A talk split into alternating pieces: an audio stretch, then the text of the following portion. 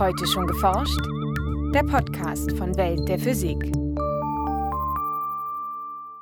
Vor fast genau 50 Jahren betrat zum ersten Mal ein Mensch den Mond. Diese Leistung brachte nicht nur Prestige, die Apollo-Missionen waren auch wissenschaftlich sehr relevant. Wir wissen eigentlich schon sehr viel über den Mond, natürlich nicht alles, aber gerade die Apollo-Missionen haben uns also doch sehr viele Erkenntnisse geliefert. So Harald Hiesinger von der Universität Münster. In dieser Folge des Podcasts skizziert er, was wir heute über den Erdtrabanten wissen und warum die bemannte Erforschung wichtig war und in Zukunft auch wieder sein könnte. Viel Spaß beim Hören wünscht Franziska Konitzer. Schon mit dem bloßen Auge lassen sich einige Details auf dem Erdmond erkennen. Eine Oberfläche, die aus hellen und dunklen Regionen besteht. Die dunklen Gebiete hielten die Menschen vor Erfindung des Fernrohres für Wasserflächen. Daher nannte man sie Mare, also Meere. Auch heute noch werden die dunklen Flächen auf dem Mond so genannt. Etwa ein Drittel der uns zugewandten Seite des Erdtrabanten ist von solchen Mondmeeren bedeckt. Der Blick mit Fernglas oder Teleskop offenbart darüber hinaus sehr schnell, der Mond ist mit Kratern übersät. Das ist seit rund 400 Jahren bekannt. Was man allerdings nicht hundertprozentig verstanden hat, ob diese Krater wirklich Einschlagskrater sind oder ob es vulkanische Krater sind. Also das war ein langer Streit, der hin und her gegangen ist. Inzwischen ist klar, dass die Krater durch Meteoriteneinschläge entstanden und nicht durch Vulkane.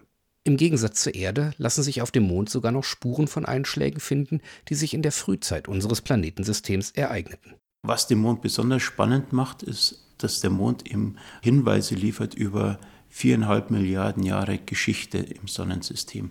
Und das kann ich auf der Erde nicht machen, weil die Erde ein sehr dynamischer Planet ist, wo die Gesteine permanent recycelt werden. Ja, die werden wieder zurück in den Mantel geschoben, neue Kruste entsteht. Auf dem Mond ist das anders, da gibt es keine Plattentektonik. Die Gesteine, die an die Oberfläche gelangen, bleiben dort und können also heute untersucht werden. Kurz nach seiner Entstehung vor rund 4,5 Milliarden Jahren waren die obersten 500 Kilometer der Mondoberfläche komplett geschmolzen. Dieser Magmaozean kühlte im Laufe der Zeit ab und die flüssigen Gesteine begannen fest zu werden, also zu kristallisieren. Sehr spät bei dieser Kristallisation dieses Magmaozeans schwimmt dann dieses helle Material, das wir heute noch sehen können, wie so Korken auf und bildet die erste Kruste des Mondes. Diese Kruste besteht bis heute fort und bildet die hellen Bereiche, die zwei Drittel der Vorderseite des Mondes und fast die gesamte Rückseite ausmachen. In diesen Hochebenen zählten Forscher deutlich mehr Krater als in den dunkel gefärbten Mare. Ganz einfach gesprochen, je mehr Krater auf der Oberfläche zu finden sind, desto länger war die Oberfläche dem Bombardement ausgesetzt und desto älter ist die Oberfläche. Die Oberfläche der Mare muss demnach jünger sein als die der Hochebenen. Die Kruste des Mondes muss sich an diesen Stellen also großflächig verändert haben. Es stellt sich heraus, dass das dunkle Gestein in den Mare vulkanischen Ursprungs ist. Es handelt sich um Basalte. Und die sind aus dem Inneren aufgedrungen durch Wiederaufschmelzung des oberen Mantels und füllen dann letztendlich diese großen Einschlagsbecken, die man auch mit bloßem Auge sehen kann. Ja, also es sind so kreisrunde Strukturen, mehrere tausend Kilometer oder mehrere hundert Kilometer im Durchmesser. Und die laufen dann mit diesem vulkanischen Material voll. Für diese Form des Vulkanismus ist also aufsteigendes Magma verantwortlich. Etwa drei Milliarden Jahre lang entstanden auf diese Weise immer wieder neue basaltische Schichten, die die großen Einschlagbecken zumindest teilweise auffüllten. Eine dritte auffällige Klasse von Strukturen auf dem Mond sind Strahlen, die von einigen Einschlagskratern ausgehen. Teils ziehen sich diese hellen, geraden Linien über mehrere tausend Kilometer über die Mondoberfläche. Dieses Material ist frisch, während der Rest der Oberfläche dem Mikrometeoritenbombardement und dem Sonnenwind ausgesetzt war, was letztendlich dazu führt, dass die Oberfläche dunkler wird, wird aber jetzt durch so einen frischen Einschlagkrater wieder frisches Material an die Oberfläche geworfen, dann ist es eben heller im Vergleich zur umgebenden Oberfläche und bildet dieses Strahlenmuster aus. Der Tycho-Krater ist da ganz ein tolles Beispiel dafür. Dieser Krater liegt in den südlichen Hochebenen der erdzugewandten Mondseite. Ob der Mond auf der erdabgewandten Seite anders aussieht als auf der Vorderseite, ließ sich erst durch Weltraummissionen klären. Die gebundene Rotation des Mondes führt ja dazu, dass wir eigentlich immer die gleiche Seite sehen. Und erst 1959 haben es die Sowjets zum ersten Mal geschafft, ein Raumschiff um den Mond herumfliegen zu lassen. Luna 3. Und mit dieser Mission haben wir zum ersten Mal die Rückseite gesehen und es war sehr, sehr schnell klar, dass die Rückseite ganz anders ausschaut, viel mehr von diesen Hochlandgebieten aufweist als diese Mare-Gebiete. Also wir sehen wirklich, dass der Vulkanismus auf der Rückseite nicht in dem Umfang stattgefunden hat als auf der Vorderseite. Dass sich der Mond genauso schnell um sich selbst dreht wie um die Erde und uns so ständig dieselbe Seite zeigt, könnte die ungleiche Verteilung von Hochland und dunklen Tiefebenen erklären. Vermutlich geht es darum, dass die Kruste auf der Mondrückseite dicker ist als auf der Vorderseite. Und durch diese dicke Kruste muss vulkanisches Material erstmal durchgelangen. Und wenn ich eine dicke Kruste habe, dann bleibt es einfach häufiger in dieser Kruste stecken und gelangt erst gar nicht zur Oberfläche. Dass die Kruste auf Vorder- und Rückseite des Mondes unterschiedlich dick ist, hat vermutlich mit der Anziehungskraft der Erde zu tun. Weil diese Kraft mit der Entfernung abnimmt, wird die erdzugewandte Mondseite stärker angezogen als seine Rückseite. Die Differenzen der Gravitationskraft an den verschiedenen Punkten ergeben sogenannte Gezeitenkräfte, durch die sich der gesamte Mond verformt. Das heutige Wissen über den Mond verdanken wir mehreren Dutzend Mondmissionen, unbemannt und bemannt. Die Apollo-Missionen zwischen 1961 und 1972 brachten die Forschung vor allem durch das Mondmaterial voran, das die Astronauten von den verschiedenen Landestellen auf die Erde zurückbrachten.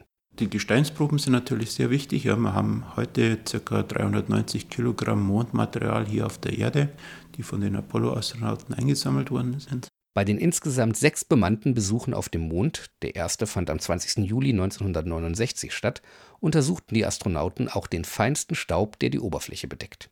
Er entsteht durch kleine Meteoriten, teils nur so groß wie ein Stecknadelkopf. Anders als auf der Erde mit ihrer schützenden Atmosphäre erreichen auch solche winzigen Gesteinsgeschosse den Mond. Rund 1000 Tonnen an Meteoritenmaterial dürften pro Jahr auf die Mondoberfläche treffen. Durch dieses permanente Bombardement in allen Größen wird Gestein zertrümmert und wird letztendlich immer feiner zertrümmert und zertrümmert und zertrümmert, bis letztendlich dieser Mondstaub, dieser Regolith, wie wir ihn nennen, mehr oder weniger die gesamte Oberfläche einhüllt. Die kleinen Partikel sind sehr scharfkantig, die reiben also Material sehr leicht ab. Und das hat man auch in den Apollo-Missionen schon festgestellt, dass die Aluminiumanschlüsse der Handschuhe an den Raumanzug sehr schnell sich abgerieben haben. Man hat dann das Design vom Raumanzug nochmal ändern müssen. Auch heute noch untersuchen Wissenschaftler die von den Astronauten mitgebrachten Gesteinsproben und erlangen dadurch immer wieder neue Erkenntnisse über den Erdtrabanten. 2008 fand ein Team in dem Gestein beispielsweise Wasser, eingeschlossen in kleinen Glaskügelchen. Ein Jahr später ließ sich dieser Fund mit der Raumsonde L-Cross bestätigen. Die Oberstufe ihrer Trägerrakete wurde absichtlich in einen Mondkrater gesteuert, um dort durch ihren Aufprall eine Staub- und Gesteinswolke aufzuwirbeln. Und Elcross hat diese Auswurfsmasse, die dann so blumartig nach oben gestiegen ist, spektroskopisch untersucht. Auch dort hat man 5% Wasser ungefähr entdeckt. Es gibt also Wasser auf dem Mond. Eine wichtige Voraussetzung, um dort vielleicht einmal eine permanente Mondbasis zu betreiben.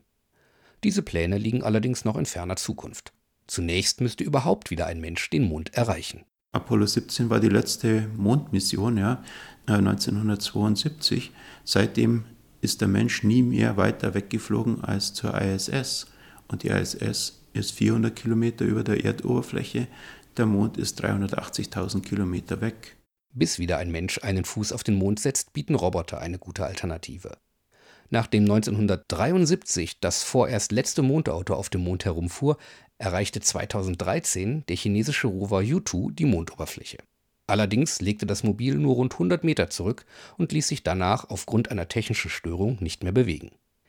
Im Januar 2019 landete dann sein Nachfolger Yutu 2 erfolgreich auf der Mondrückseite und ist immer noch auf dem Erdtrabanten unterwegs. Derweil kreist der Lunar Reconnaissance Orbiter über ihm. Schon seit 2009 funkt dieser Satellit aus einer Umlaufbahn um den Mond hochaufgelöste Aufnahmen zur Erde. Beim Überflug über die Apollo-Landestelle sieht man beispielsweise nach wie vor die Fußspuren, wir sehen die Instrumente auf der Oberfläche, wir sehen, wo das Mondauto geparkt ist, wir sehen den Schatten, also der Fahne an der Oberfläche. Trotz der damit verbundenen großen technischen Herausforderungen gibt es durchaus gute Gründe, künftig auch wieder Menschen zum Mond zu senden, meint Harald Hiesinger.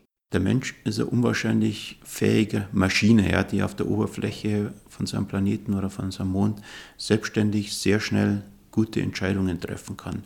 Das ist mit einem Rover, mit einem Roboter viel, viel schwieriger, viel langwieriger. Also man agiert einfach schneller und zielgerichteter mit Menschen auf der Oberfläche. Die Planungen für solche Missionen laufen bereits. Die aktuelle US-Regierung strebt die bemannte Rückkehr zum Mond schon in fünf Jahren an. Ob dieses ehrgeizige Ziel realistisch ist, muss sich zeigen.